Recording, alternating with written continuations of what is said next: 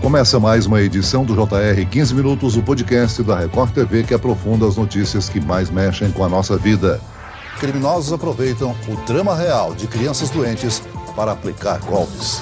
Jovem cria perfil falso na internet para aplicar golpe com o remédio mais caro do mundo. Os crimes virtuais estão se tornando cada vez mais comuns. Em alguns casos, criminosos usam imagens de pessoas que realmente precisam de ajuda para aplicar golpes. A série de reportagens especiais do Jornal da Record mostra muitos desses casos, chamados de falsa corrente do bem. Uma farsa criada para arrecadar dinheiro através de campanhas e que acaba prejudicando quem realmente precisa de ajuda. Segundo o levantamento feito por uma empresa de cibersegurança, só com golpes relacionados à saúde, o número aumentou mais de 60% em apenas um ano. A prática de criar vaquinhas falsas configura algum tipo de crime? Como identificar esse golpe? Tem como recuperar o dinheiro doado para uma falsa campanha? O 15 Minutos de hoje conversa sobre essa alta de casos com o advogado criminalista especializado em crimes virtuais, Flávio Filizola Durso. Bem-vindo, doutor. Olá, Celso, Cleisla. Prazer falar com vocês mais uma vez aqui no podcast do Jornal da Record. E quem nos acompanha nessa entrevista é a repórter da Record TV, Cleisla Garcia. Cleisla, essa onda de crimes tem feito diversas vítimas? Olá, Celso. Oi, doutor Flávio, com quem já tive o prazer de conversar. Muito obrigada pelo convite. É isso mesmo, Celso. Os criminosos, eles se aproveitam da generosidade das pessoas e criam essas falsas campanhas para conseguir dinheiro fácil chamadas de vaquinha online. Os bandidos criam apelos carregados de emoção, é muitas vezes com falsas imagens e informações para aplicar o golpe. Celso, em situações mais graves, eles chegam a clonar dados das campanhas verdadeiras que já existem, e isso faz com que centenas de pessoas caiam na vaquinha falsa. Esse tipo de crime acaba prejudicando todas as famílias e que são muitas de fato que precisam desse tratamento mais caro. Doutor Flávio, a internet facilita a nossa vida de muitas formas, mas acaba abrindo espaço para os criminosos aplicarem cada vez mais golpes. Como a Cleisla disse, os bandidos que praticam esse tipo de crime acabam prejudicando e muito quem realmente precisa da ajuda e não tem condições para arcar com um tratamento ou remédio. Doutor, os criminosos virtuais estão fazendo de tudo para conseguir nosso dinheiro precisamos ficar atentos, não? Sem dúvida, Cleisla, Celso, é muito importante esse alerta que nós estamos fazendo hoje.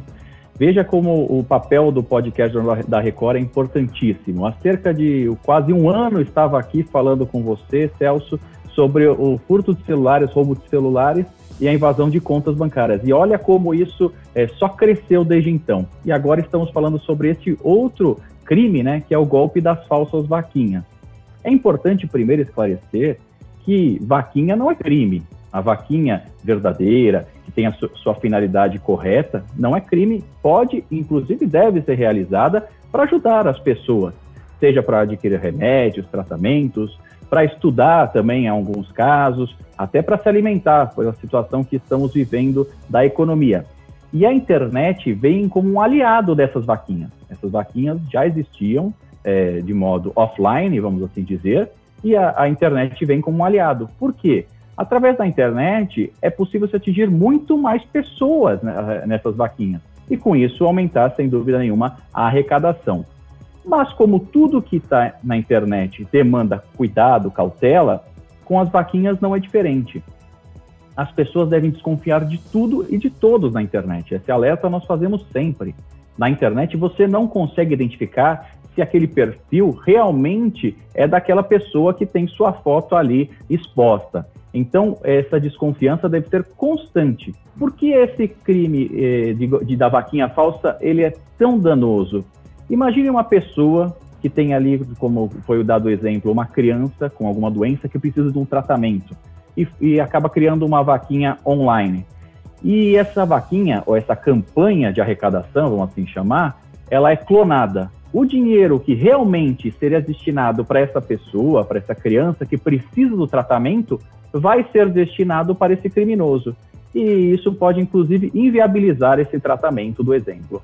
Doutor, em casos de vaquinhas falsas, existe uma maneira do doador identificar a veracidade dessa campanha? E eu já emendo uma outra dúvida. É difícil notar a diferença de uma campanha falsa para verdadeira? Os detalhes são fundamentais para a gente fazer a diferença entre uma história falsa e verdadeira? A pessoa que quer fazer essa doação, esse ato de, de generosidade, ela deve ter muito cuidado.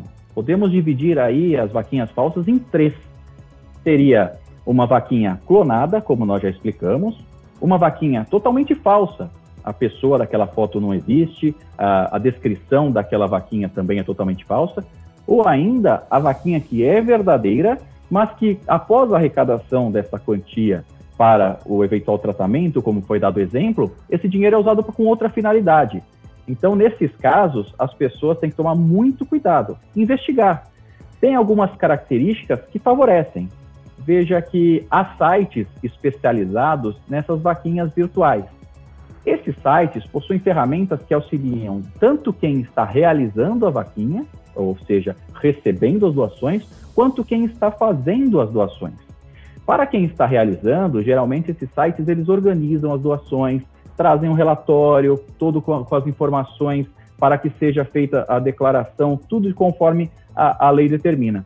E já para quem realiza a doação, esses sites trazem geralmente uma segurança, que é um prazo de validação. Alguns, por exemplo, têm um prazo de 14 dias para validar a doação. Ou seja, nesse período de tempo, caso a pessoa descubra ou tome conhecimento ou desconfie que aquela vaquinha não é verdadeira, ela pode cancelar essa doação, ela pode é, desfazer essa doação. Então, é, essas ferramentas são extremamente úteis. E como que a pessoa que quer doar, tem interesse em doar, ajudar, ela pode é, saber se aquela vaquinha é verdadeira ou falsa. É, a diferença é muito sutil, então vão, são alguns detalhes que podem fazer com que a pessoa desconfie e chegue à conclusão de que não deve doar. Não é uma, uma conclusão absoluta, mas é, são indícios que a pessoa que quer doar pode ter de que ela deve ter um pouco mais de cautela e às vezes até evitar fazer a doação. Existem casos em que a gente já noticiou isso, né? Em casos em que a campanha até pode ser verdadeira, mas quem recebe a quantia não aplica, ou seja, não é utilizado para a finalidade que foi arrecadado. Isso também é crime, né, doutor? Sem dúvida.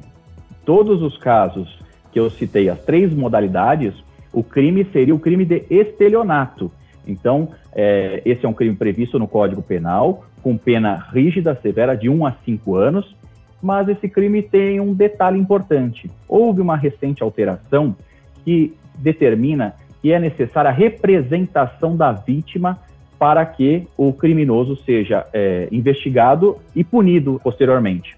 Então, se a pessoa, em regra, no prazo de seis meses, não fizer essa representação, esse criminoso, esse golpista, não poderá ser investigado nem punido. Por isso a importância dessa nossa conversa, para fazer o alerta para que quem foi vítima de uma vaquinha falsa denuncie e represente no prazo de seis meses, para que essas pessoas possam ser eh, punidas pelo que estão fazendo. Segundo estimativas do laboratório especializado em cibersegurança da PSAFE, os golpes virtuais já atingiram mais de 150 milhões de brasileiros. É um número preocupante, né? Como é que funciona a denúncia desses casos? A polícia só consegue agir com informações dos golpistas? É importante, como eu disse, que as pessoas denunciem para que haja é, um boletim de ocorrência e a representação e que haja uma investigação.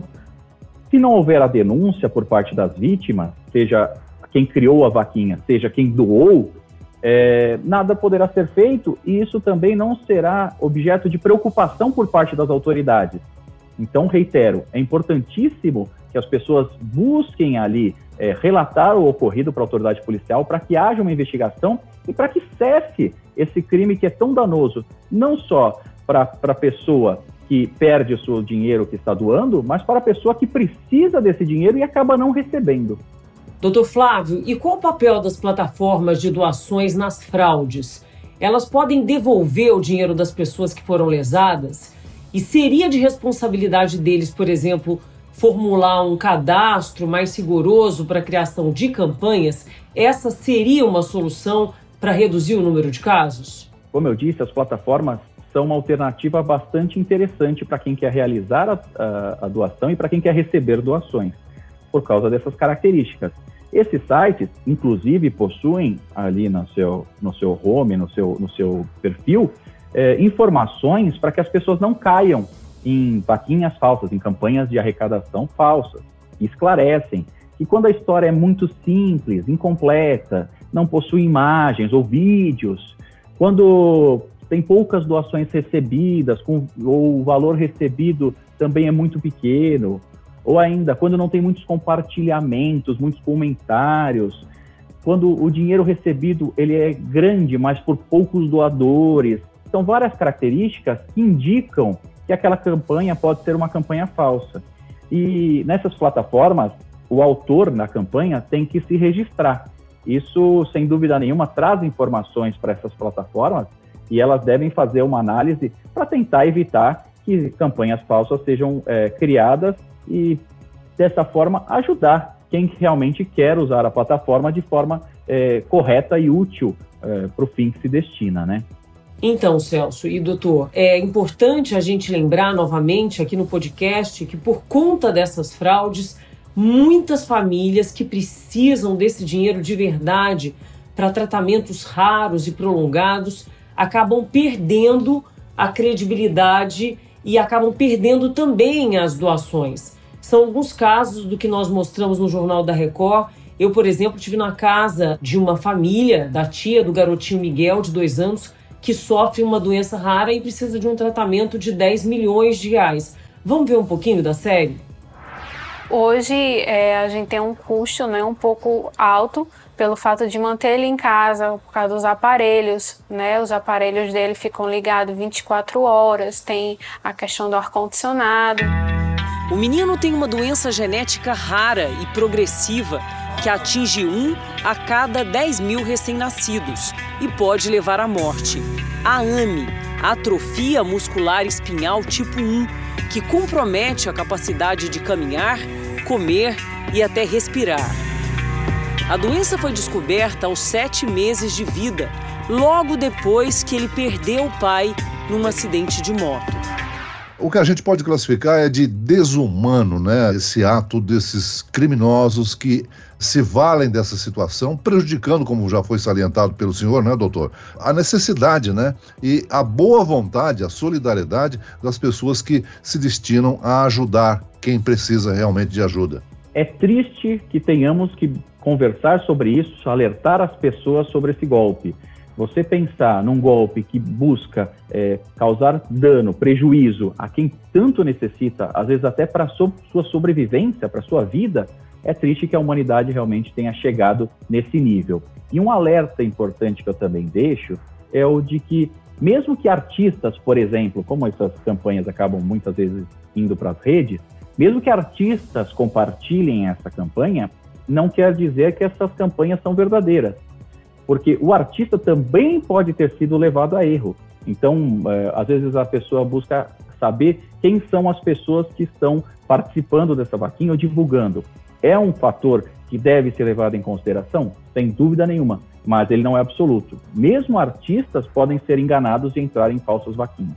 Bom, para concluirmos a nossa conversa, vamos incentivar a doação, mas precisamos ficar atentos às campanhas verificar as informações, as imagens, a repercussão da vaquinha, né? A boa ação não pode se apagar, né, doutor? É isso mesmo, Celso. Obrigado pela oportunidade mais uma vez, a você, Celso, a Cleisla, e fico alerta para quem está nos ouvindo. Desconfie sempre, busque informações para você não ser vítima de golpe.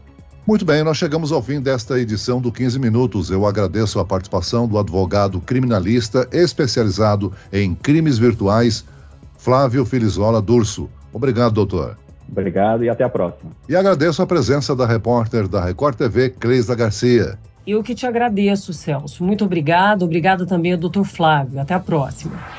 Esse podcast contou com a produção de David Bezerra e das estagiárias Kátia Brazão e Larissa Silva. Sonoplastia de Marcos Vinícius. Coordenação de conteúdo Camila Moraes, Edivaldo Nunes e Deni Almeida. Direção editorial Tiago Contreira. Vice-presidente de jornalismo Antônio Guerreiro. E eu, Celso Freitas, te aguardo no próximo episódio. Até lá.